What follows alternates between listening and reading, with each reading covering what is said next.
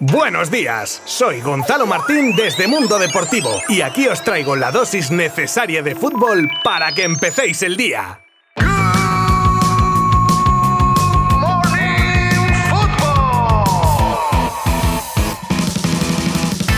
A todos y sed bienvenidos a nuestro último Good Morning Football de la semana. Y lo haremos con un montón de contenidos, entre los partidos de ayer y las noticias como la renovación de Gaby, las palabras de Guardiola sobre el estratosférico golazo de Haaland del otro día, el quebradero de cabeza que se le viene a Luis Enrique para elegir delantera o las acusaciones contra Rubiales y unas cuantas cosas más. Os habla Gonzalo Martín desde Mundo Deportivo. ¡Comenzamos!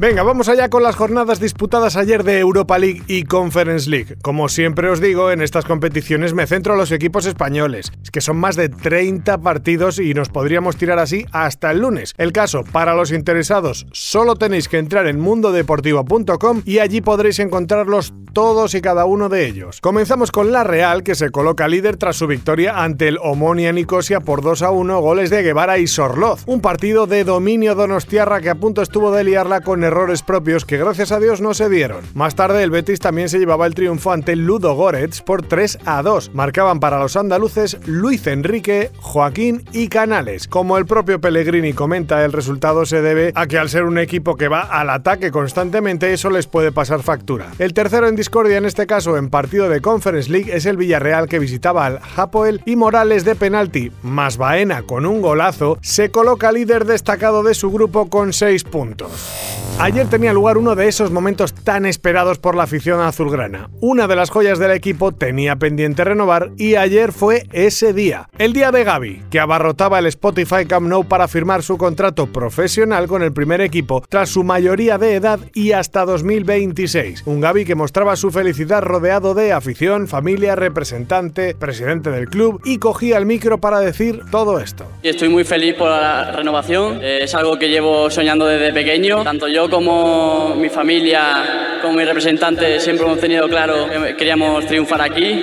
y bueno, estoy muy feliz por el día. Bueno, intento llevarlo con la máxima naturalidad. Eh, también en la Masía me han ayudado mucho con este tema y es algo que le estoy muy, agradecido, tanto como ellos como el, el, equipo, el staff también. Y bueno, intento llevarlo lo mejor que pueda. Desde pequeño me han enseñado sobre todo a trabajar y ser humilde. La segunda jornada de Champions nos dejaba un momento muy especial para los amantes del fútbol y del City. Todo ocurría cuando Joao Cancelo centraba un balón espectacular y Haaland la cazaba acrobáticamente al más puro estilo Johan Cruyff con aquel icónico gol frente al Atlético en la temporada 73-74. Pep Guardiola tras el partido así lo recordaba y comparaba. Sí, me recuerda un gol, gol de Johan Cruyff en Atlético de Madrid hace muchos, muchos años y justo ha hecho el gol me ha venido el flash, digo, esto lo hizo Johan y me gusta que que, bueno, que la haya imitado.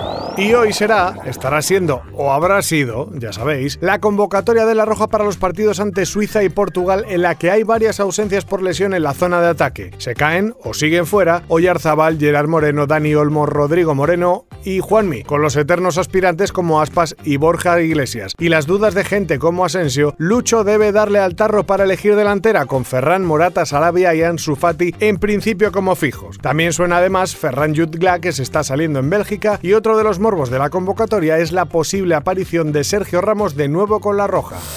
El martes Nagelsmann alucinaba con el cambio del Barça en el partido contra el Bayern. También lo hacía Joshua Kimmich, que cuando se ha enfrentado el equipo culé siempre le ha pasado por encima. Y a pesar de una nueva victoria, se sorprendía con el nivel y la evolución de los azulgranas en menos de un año. Admitió también que habían sido dominados por el equipo de Xavi y que les habían hecho correr de lo lindo. Y la verdad es que así fue.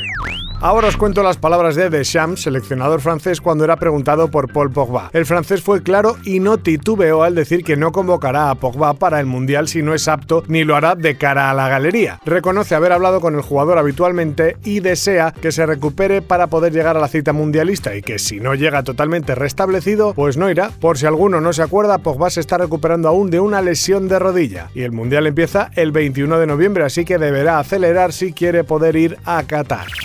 Y antes de despedirme os cuento que la Real Federación Española de Fútbol lamenta profundamente en un comunicado y desmiente de forma tajante las declaraciones realizadas por el ex jefe de gabinete de presidencia en Fiscalía el pasado mes de abril. La Real Federación añade además que a pesar de la gravedad de los presuntos hechos, Juan Rubiales no ha aportado ni una sola prueba ni en Fiscalía ni en sede judicial para sostener sus acusaciones. Se trata de un paso más de la infame campaña que lleva sufriendo el presidente en los últimos meses. Vaya telita.